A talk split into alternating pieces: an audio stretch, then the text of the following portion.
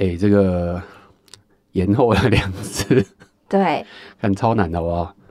辛苦了。好，没关系。现在是礼拜天，大家我们礼拜天在加班录。礼拜天的早上，真的。Hello，大家好，我是马里欧，我是啾啾。阅读提案，我们每周轮流提案一本书。本周是我提的《穷查理的普通常识》，作者是查理蒙格。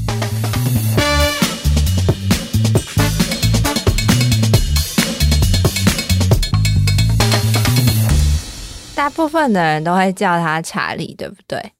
大部分都叫他查理，是叫蒙格啊？我跟他没那么熟啦。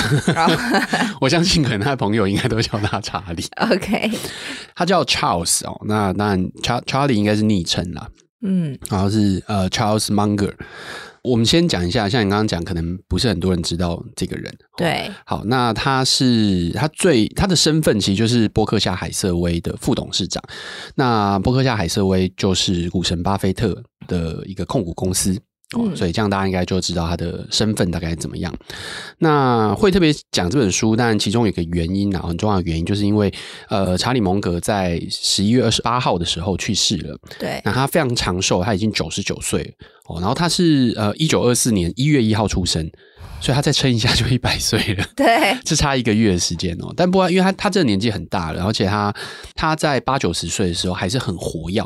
就他其实呃，他有白内障，所以他视力有一点退化，然后看起来好像有点胖，所以身体可能没有那么好。但他活到九十九岁，而且他在八十几岁的时候依然是脑脑筋非常清楚，然后可以讲非常多话这样子。投资控股公司，对对对，所以就大家看到他去世的时候，当然会有点难过，可是毕竟九十九岁了，所以就觉得好像也算正常。然后另外你知道，就是前后有另外一个就一百岁的，就那个季辛吉，美国前国务卿。不知道、欸，你知道吗？他他也去世了，这样子、嗯、啊。他是他是一百岁，然后他在一百岁的时候，他今年还有跑去中国跟习近平见面，这样子哇。对，而且他去中国一百次。对，那这个整个中美关系的呃正常化，其实就是在季辛吉任内的时候做出来的，这样子。嗯，还有经过很多任的总统，这样子。嗯。哎，我们今天不是要讲他了哈，我们回来，我们回来讲蒙格。但只是说，因为刚好前就是连续两天，然后一个九十九岁，一百岁，然后都是很知名、很厉害的人物去世了。哦，对，很有影响力，很有影响力，非常有影响力。嗯，那蒙格是这样子哦，他呃，刚刚讲了一九二四年一月一号，然后他出生在奥马哈。那奥马哈其实就是呃伯克夏海瑟威的总部哦，嗯、就是说，所以他跟巴菲特其实算是世交。你知道吗？就是他们其实是小时候就蒙格其实曾经在巴菲特他们家族的杂货店工作过，对，嗯，所以他们很小其实就是家族世交，但他们其实一直到三十岁左右才真正认识。就那时候是巴菲特大概二十九岁，然后蒙格比较大，蒙格好像三十五岁的时候，然后就是呃，就是他们反正就是两个人，他们家长就说啊，我们就一起吃饭啊什么的，好像相亲一样，反正就是 反正因为巴菲特说什么，他一直被听到说。他的家人跟他讲说：“你很像查理。嗯”他就想说：“这到底是好话还是坏话？是个性还是外表？个，性，个性，个性。哦、外表看起来有点像，反正他就说，就是你讲话或者什么想的方式很像查理。嗯、他就一直在想说，这件事情到底是好还是不好？他到底是谁？对，因为巴菲特也是一个自视甚高的人，这样子、嗯、也很正常啊，就很成功。就一见面，他说他见面的当下他就喜欢这个人，这样他好像相亲，反正真的好像相亲啊。反正他们就是呃，就是很聊得来。”所以后来他们就一直嗯、有很好的一个合作关系。那但是要到很后面，因为那时候蒙格还在还在开律师事务所，因为蒙格是法律出身的，所以后来就是隔一阵子之后，他才终于就是离开了法律事务所工作，然后加入。他是先是自己成立一个公司啦，然后后来就被那个巴菲特他们公司并购，所以他才加入了这个伯克夏海瑟威这样。哦，嗯，对，所以所以他就是从那次呃离开了法律事务所，然后再加入到伯克夏，他就一直做到现在啊。对，他就做投资，就一直做到现在。他们都是啊，他们两个人就是做投资做做了几十年这样子。这不是几十、嗯、几十年啊，几十年啊，哦、对几十年还不到一百年啊，几十年啊，好可怕、哦，很夸张啊。所以，啊、所以。波克夏是一个非常长时间，所以呃，巴菲特有一句话说，他大部分，他好像说他九成还是九成五的财富都是在五十岁之后才累积的，嗯，你知道吗？那就是一个一直在提醒，我觉得啦，是提醒很多年轻人那种，就你想要少年致富这件事情，然后大家就想说，哦，巴菲特很有钱，对，巴菲特真的很有钱，但你要想，他已经九十几岁了，对，他他后来真正大家知道他其实可能都已经七八十岁了那个时候，但是他他自己说，他所有财富都是在五十岁之后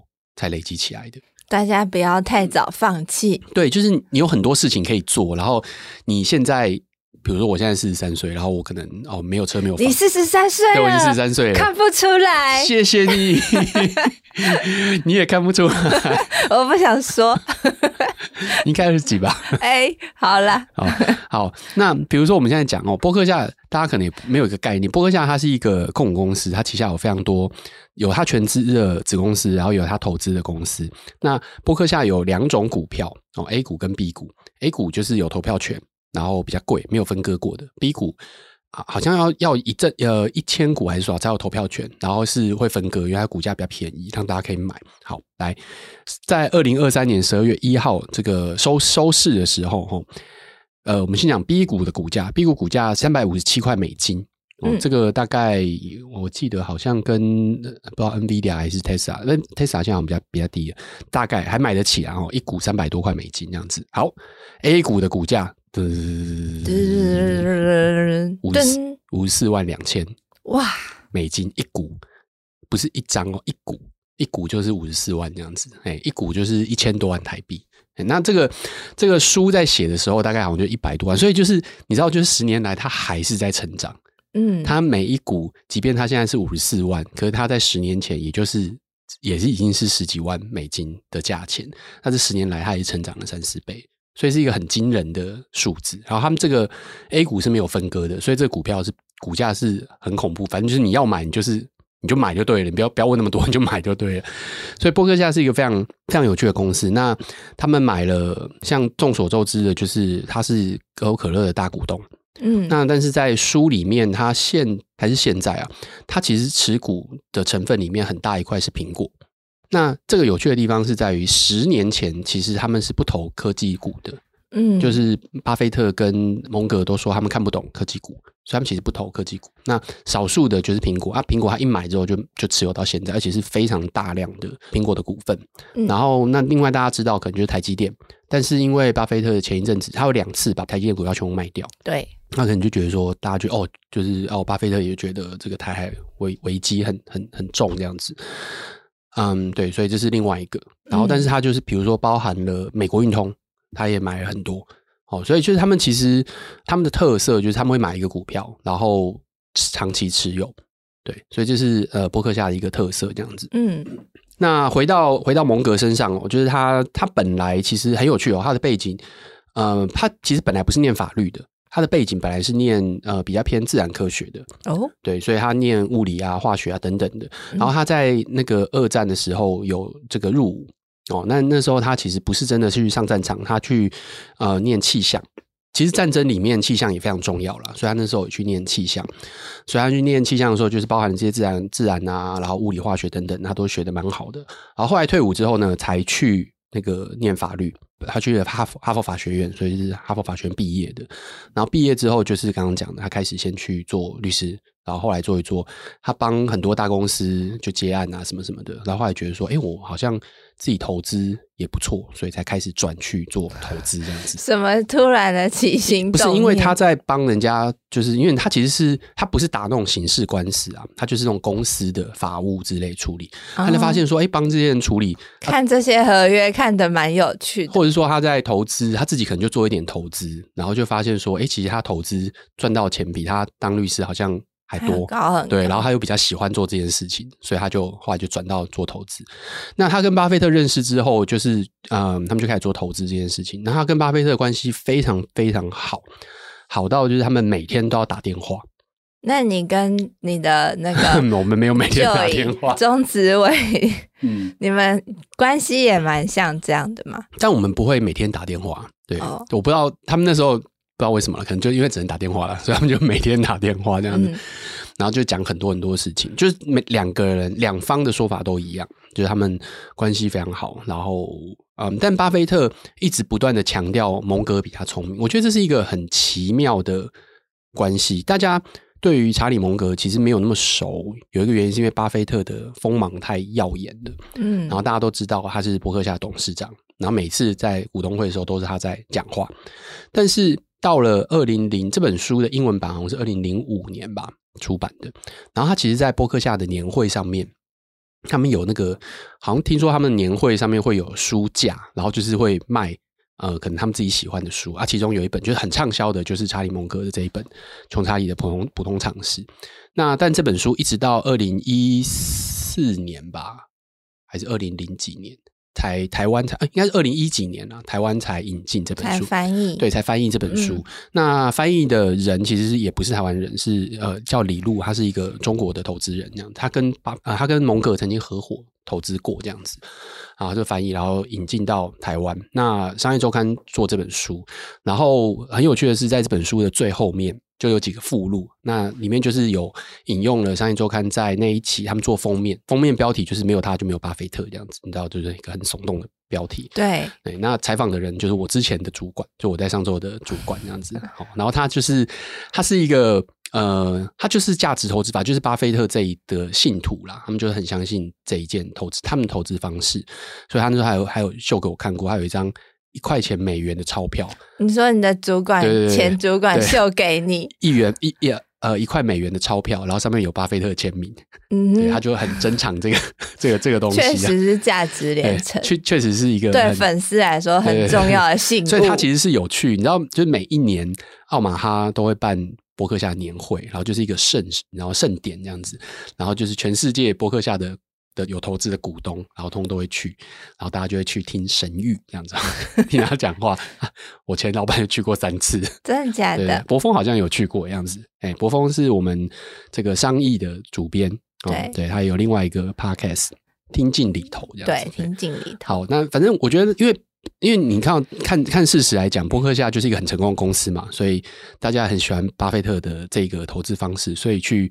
花钱去听，好像也没有什么不对的地方。对，然后就进一步理解，原来啊，查理蒙格也很重要。对，其实你你去年会，你就会大概就会知道。那但是我觉得，当台湾那时候大部分都聚焦在巴菲特上面，那蒙格这样看起来，可能还真的是上周出这一本，然后跟那个封面就引起很大的一个变化，就大家可能更多台湾人知道哦，查理蒙格。然后我我要讲完，就是那个封面其实也不是只有做这本书，嗯，那个封面是他们真的有去。采访查理蒙格，就我我前主管真的有去，哦、真的有去采访他，这样粉丝圆梦了。对，然后而且很好玩是呃。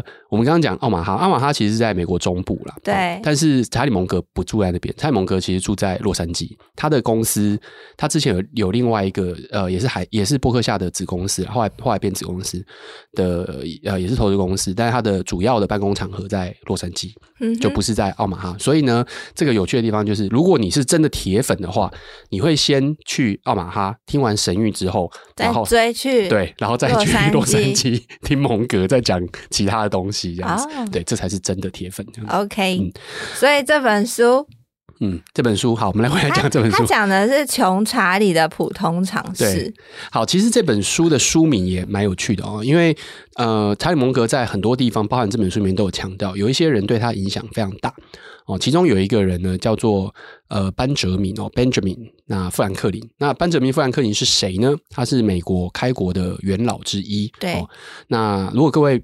不知道班哲明长什么样子？拿出你的钞票。没错，拿出你的百元大钞，是一百元哦，各位，不是一元哦，一元上面一元上面是华盛顿。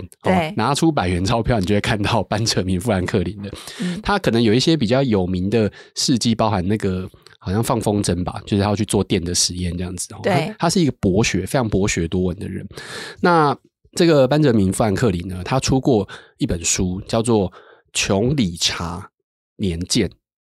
穷理查 Paul Richard 年鉴这样子，对。嗯、然后这本书英文书名直翻的话，应该是《穷查理年鉴》。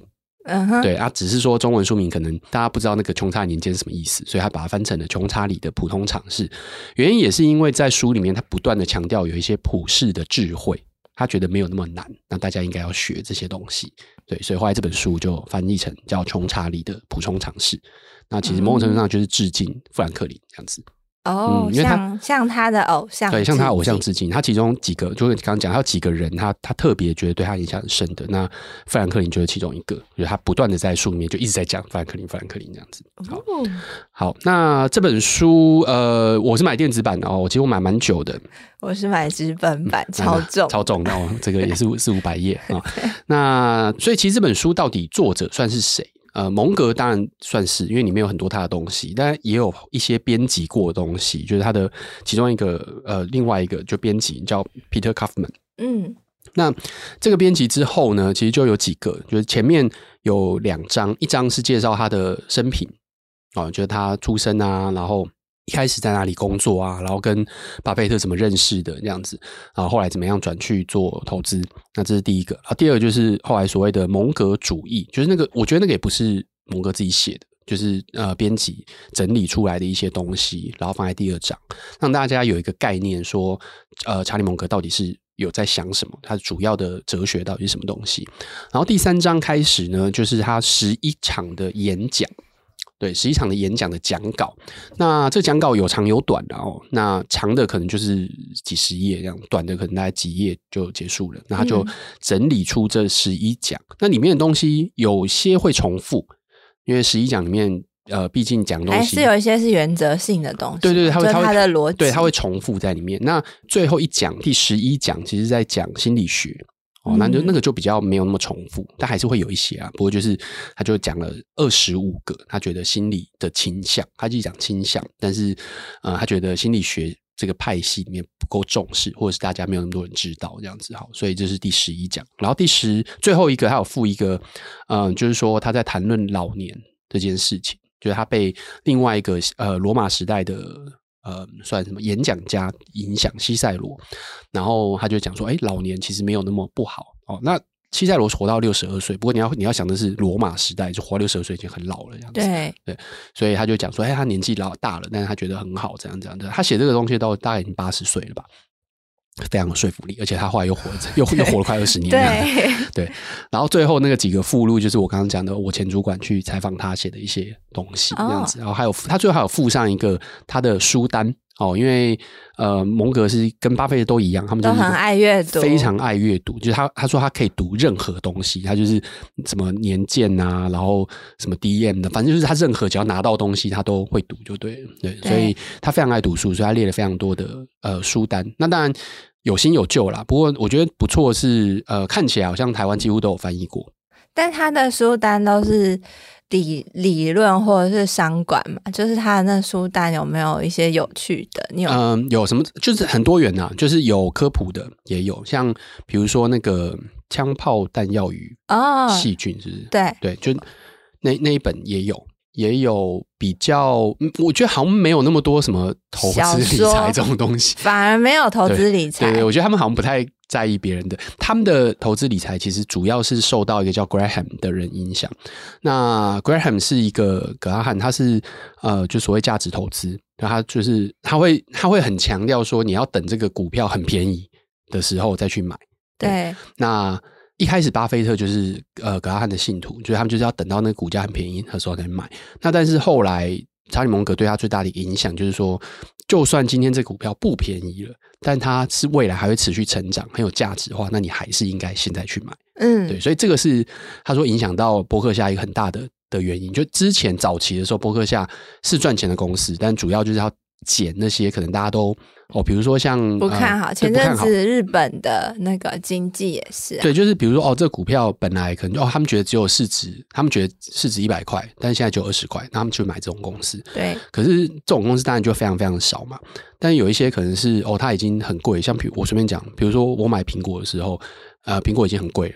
但是这买了可能五年，然后苹果还是涨了两三倍，它还是贵的会往上，对，它还是会涨。那你你就会买，像比如说，我就说嘛，就是巴菲特、波克夏，其实他们后来还是有买苹果。嗯、哼那我我我随便讲，像当初呃微软，微软是一个这么大的公司，但是微软在前一阵子就是他们新新任执行长也不新了，然后就几十年前，他们后来开始转向，没有没有几年，就几年前他们转向云端之后，那。微软股票也是涨了五倍，我说后来看到的时候，我真的是快吓死，你知道吗？就是微软这么大一个市值的公司，然后竟然可以在短短的几年内还是在继续成长。对，然后 Amazon 也是，Amazon 在没有分割的时候，那股价已经非常高了。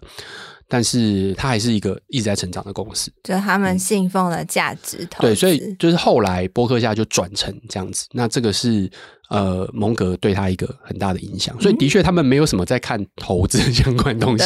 我觉得他们自己 对，就已经已经是一个大家了，然后他是一个大师了，所以可能真的不太会。但是他会看很多心理还有经济相关的东西，尤其是心理啊。就蒙格其实看非常非常多心理相关的，但他不看教科书。他就说他觉得他有试着看。一些心理学教科书，但他觉得就不好，哎、欸，oh. 他就大力的批评这件事情。好，那我们来讲一下，就是呃，因为这本书其实很厚很多了哈，那我觉得它不太适合一次看完，像我这种玩法，对对，非常不推荐大家，会，会很难吸收吧？对，因为它就是很多很多的演讲的组成，然后我觉得它需要慢慢看，然后花一点时间去想里面的一些建议。嗯、那我也会建议说，其实。没有完全认同里面的一些讲法了，尤其是在我刚刚讲最后在第十一讲的时候，他花了非常大的篇幅去讲了二十五个心理学倾向。那我觉得我没有那么研究心理学，但我觉得里面应该有很多东西是现代的心理学应该都已经有研究过，而且已经有一一套理论了。但是就像他自己也讲的，他说他其实。不太看这种心理学的教科书，嗯，那所以它里面有很多是从别的科别或学科得来的一些东西，还有他自己的人生经验组合在一起的。所以，如果你看这个东西，如果你完全没有心理学的的概念或基础的话，你可能觉得哦，这都很创新或很原创。但我猜，可能里面应该有蛮多东西。呃，在心理学里面已经有，毕竟也翻译那么久了。呃，翻译很久是一个，然后他，但他写这个时候其实也大概才十几年而已。对。但我觉得，我总之我觉得这个东西可能不完全心理学都没有这样子。嗯。然后在第九讲的时候就讲学派、学院派经济学的九大缺陷。那这个比较久一点的，这个应该是两千年前后的。的对你们这些经济学家说话啦！对，他对于经济学的学生在批评这件事。你们有九个不好的地方。对，那我觉得这个也 OK 啦，就是大家听一听也不错。你你有觉得对我就是这九个其中一个吗？嗯，还好诶、欸，我我觉得因为毕竟我我只是念过经济学，我并不是在学院里面 对当学者，所以我觉得好像我没有那么那么刺激的感觉。对，嗯、然后我也。不太，我也不是很确定是不是这样子，因为比如说，它这个九个九大缺陷里面有一个叫做呃，太过强调宏观经济学。那宏观经济学应该就是总体经济学啦，所以他我不知道是不是翻译的问题。反正总之，呃，他觉得经济学家太过强调总体经济学，但其实。不完全是，就是我觉得的确跟研究有关，就研究的那个路数有关。他比较强调的是，你应该多一点个体经济学，就是个人的一些经济行为。嗯，他其实也不是不知道哦。比如说像理查塞勒，他其实也知道他，他知道行为经济学，对，就他知道理查塞勒那时候被芝加哥学派、芝加哥大学找进去当教授，所以他知道这件事情。那他也知道行为经济学在经济学派里面是慢慢崛起的一个想法，这样子，他其实都知道，但他只是觉得可能不够。然后他可能觉得是说，哦，就是你还是太强调总体的概念，还是强调一国国家的经济发展啊什么的，但是比较少，其实很合理啊，我觉得。很大一个原因是因为，如果你不去看经济学的最新的研究的话，你如果你看都是报纸或者是财经杂志的话，那当然大大部分都是在讲总体，就是诶这个国家的发展啊，然后这个这个欧盟它现在最近怎么通膨怎么样啊，等等等等，你每天看到都是这些东西，对，所以理所当然的研究总体的人会比较。呃，受到注目了。那研究个体的可能就会比较少，这样子。嗯，所以这是一个。然后还有一个就是说，呃，物理学崇拜，物理学崇拜这件事情很好玩。所谓的物理学崇拜，就是说，嗯，崇拜崇拜崇拜态度崇拜物理学，什么意思呢？就是在经济学里面，的确有一个派系是非常强调数字的。嗯，就是你要你要很精准的去研究、去算出某些东西。那这件事情其实当然就很难。哦，就比如说，大家我不知道有没有听过那种笑话，就是反正经济学预测就就就不准啦。就是你今天问十个经济学家，然后可能就会有十一种对于这个明年的经济增长的预测，嗯，这是非常合理啊，因为这本来就很困难的一件事情。但是他的看法，就蒙格的看法是他觉得经济学派里面太在意这种精准的预测这件事情。那如果不精准，可能就。不够好。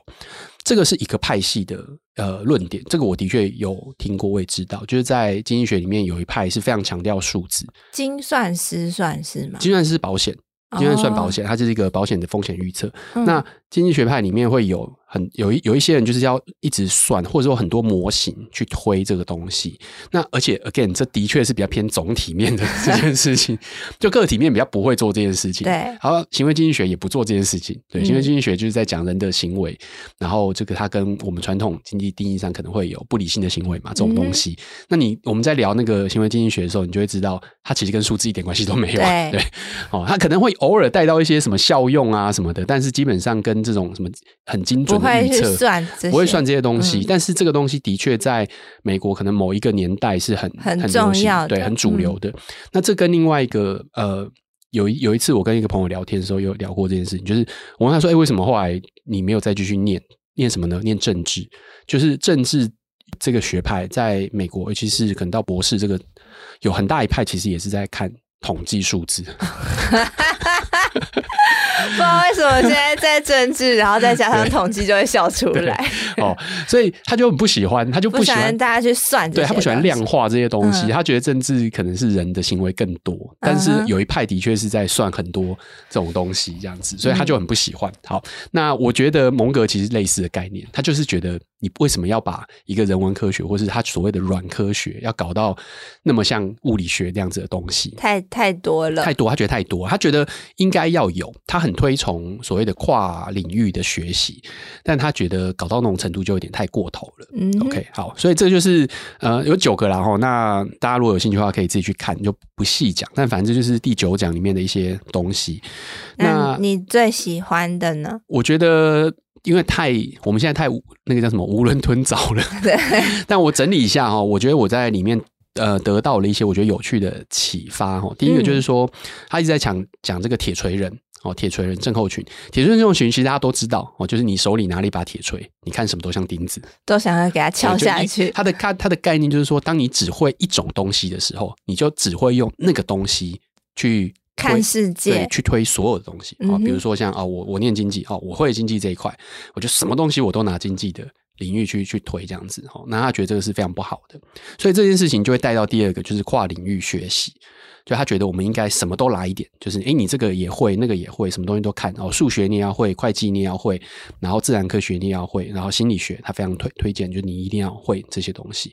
他觉得世界上很多东西可能七七八八，呃，你花一定的时间，你可以得到，比如说九成的基本知识。OK，你不会得到很很很新或者是很最深的那些东西，不用，但你就是大概九成九成五这样就够了。然后你要把所有这些东西通通合在一起，你才会得到一个自己的看法。OK，嗯，所以这是这是第二个跨领域学习。那第三个就是反向思考，那非常推崇也非常强调反向思考这件事情。那反向思考意思就是，如果你今天正面想哦，比如说哎，你要怎么样能够获得一个幸福的人生？对，哦，那你就反向反过来想，我怎么样会？得会得到一个很烂的人生。对，你先列出不幸福的，对对，什么是不幸福？然后就不要做这些事，不要做这些事情，你就是幸福了。其实类似类似，但是它是给你一个很有趣的切入点啦。对，就当你觉得正面去想很难想到的时候，那你反面去想，有些时候会比较容易想到。嗯，那这个蛮有趣的是，呃，他其实有提到这件事情，某种程度上来讲，我觉得是数学影响他。如果你回想，我们现在可能很多听众离数学小时候学数学很远，但我。呃，不知道大家记不记得，有些时候我们在在推理，在呃在申论某一个理论证明这件事情的时候，我们是用反证法，就你说它不是这个样子，就推推推，就说它不是这个样子。确定这件事情的，所以得到的结论就是，所以他的就得证，就是他只能够是这个样子。对对，这是数学里面一个很常用的，就反证法。那这跟他的反向思考其实有点类似。嗯，然后呃，还有一个就是检查清单，他没有特别讲什么检查清单，但他有很推崇检查清单。Checklist。对，那这个其实呃，台湾之前有一本翻译书啦，就是在讲检查清单这件事情，有机会可能可以再跟大家讲。那呃，他比如说他讲说哦，如果发生了某一个事件，他就说像。某一个东西发生的，他说，如果用他的检查清单去看的话，这个造成的现象可能有四五种原因造成这个现象，嗯，但是不会的人可能就只会看到一种。OK，那所以他很推崇，就是你有一个在不管什么什么情况下啦，都可以有一个检查清单。去检查这些东西。那检查清单当然大家比较，我不知道大家知不知道，反正很熟悉的，可能第一个是开飞机。哦，就是飞机这个机长他们手上起飞流程嘛，对，一定会有一个检查确认的东西。然后在医院里面，医生也会有一个检查清单。急救前，对，所以这是一个很重要的的一个做法，然后检查清单，这里他很推崇的。嗯，然后再来就是达尔文，然后他蛮常提到达尔文的原因是因为就就是那个演化论，演化论达尔文。那提到达尔文的原因是因为呃，达尔文其实蛮强调就是。他他自己有一套理论嘛，就演化论，但他其实终其一生都一直在寻找反对他的这个理论的证据。就是我们之前讲科学思维的时候，其实也有提到达尔文，他里面书里面有提到达尔文，就达尔文很有名的一件事情就是这样子，就他不觉得自己是绝对正确的，所以他会。一直在寻找有没有是反对他，所以他是非常 open，他非常开放的去想要人家来反对他。他没有觉得说哦，我提的这个理论绝对是对，绝对是对的。然后我现在看不到任何反对意见或是反对的证据，所以我一定是对的。没有，他就一直在找。所以某种程度上来讲，对于蒙格来讲，他是非常开放的。就如果今天你可以提出一个东西是反驳他有道理的话，他我觉得他会非常开心去讨论这件事情。嗯。然后最后一个就是他没有读过心理学，但他花了非常多的时间 在讨论心理学跟经济学这样子。嗯，对。所以，嗯，这是这是这一本书里面，然后它里面有非常多蒙格的语录哦。那我知道很多人都喜欢看这种语录类的东西哦，就是会很有趣，就是哦，在短短几句话，听起来很有智慧，你可以推敲它。语录短影音，对对对，文字短影音。哦，我跟你讲，蒙格如果现在在做短影音，应该非常的 非常的受欢迎，量产。对，因为呃，比如说里面有一个我特别特别讲的，我就说年轻人，有人问他说，年轻人在工作中应该追求什么？哦，他说他有三个基本原则，第一个，不要卖你自己不会买的东西。嗯。听起来好像很合理哦。然后第二个，别为你不尊敬、不敬佩的人工作哦。然后第三个，只跟你喜欢的人共事。嗯，是不是都是那种觉得哎呦，哦，好有好有道理啊？短影音对哦。然后他说：“你对年轻人有什么人生建议吗？”他说：“哦，每天起床的时候，努力变得比从前更聪明一点。”哎，哎呦，还有道理。谢如 哦，好啦，总之呢，这本书其实很厚哦，那我觉得很值得一看。那蒙格他。不能讲一生智慧都在这里啊，但是里面有很多有趣的东西。然后他一直到呃，真的是活到老学到老，真的是非常厉害。然后读阅读量真的也非常大，所以各位如果有兴趣的话呢，可以去看一下这个穷查理的普通常识。关于蒙格的书其实还真的不多，关于巴菲特的书非常的多。哦，嗯、那另外还有一本好像叫《蒙格之道》，然后这是不同出版社出的，所以我觉得都可以去翻一翻看一看这样子。好，这是我们今天的阅读提案。如果你有任何的想法的话呢，到我们的社群网站上，到 IG 上。跟就去互动，哎、欸，有没有国中生来找我们的？没有，好吧，所以我们还没有扩展到国中生的读者当中。不良大叔的听众应该有，有国中生对不对？好像有。好，我们去上他们节目好了。好，谢谢你，希望你会喜欢，拜拜，拜拜。